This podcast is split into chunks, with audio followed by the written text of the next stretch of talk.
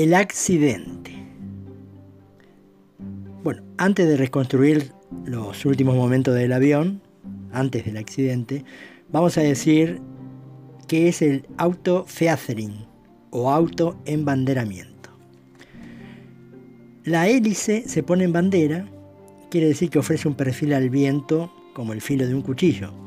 No cumple su función de enroscarse en el aire como un tornillo se enrosca en la madera a medida que avanza. En el Fairchild 571, para evitar daños en el motor, cuando el primero de cualquiera de los dos motores sobrepasa las 13.000 revoluciones por minuto, inmediatamente el gobernador de la hélice embandera una de ellas.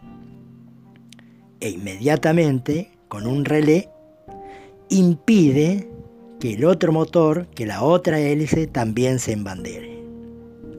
Pero esto provoca una pérdida de potencia, evidentemente. Bueno, intentemos reconstruir los últimos momentos del avión en vuelo. Una vez entrado en el callejón, entre montañas, cuando comienza el, el descenso y al momento de disiparse las nubes, se encuentran con un murallor en su frente coronado por cinco gendarmes.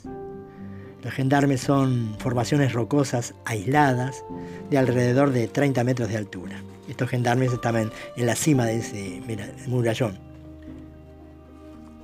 Los pilotos, los pilotos piden potencia, potencia, al decir de Cochenciarte en su libro, corroborado por otros testimonios. Esta potencia aplicada a los motores produce el autoembanderamiento de una de las hélices del motor, de lo que había hablado al principio, con su consiguiente pérdida de potencia. En esos momentos suceden simultáneamente estos hechos. Se pasa el muro de piedras, de lo contrario se hubieran pulverizado si chocaban con él pero al perder potencia no puede evitar el choque de un ala contra uno de los gendarmes. El plegamiento del ala provoca el corte del fuselaje a la altura de la cola.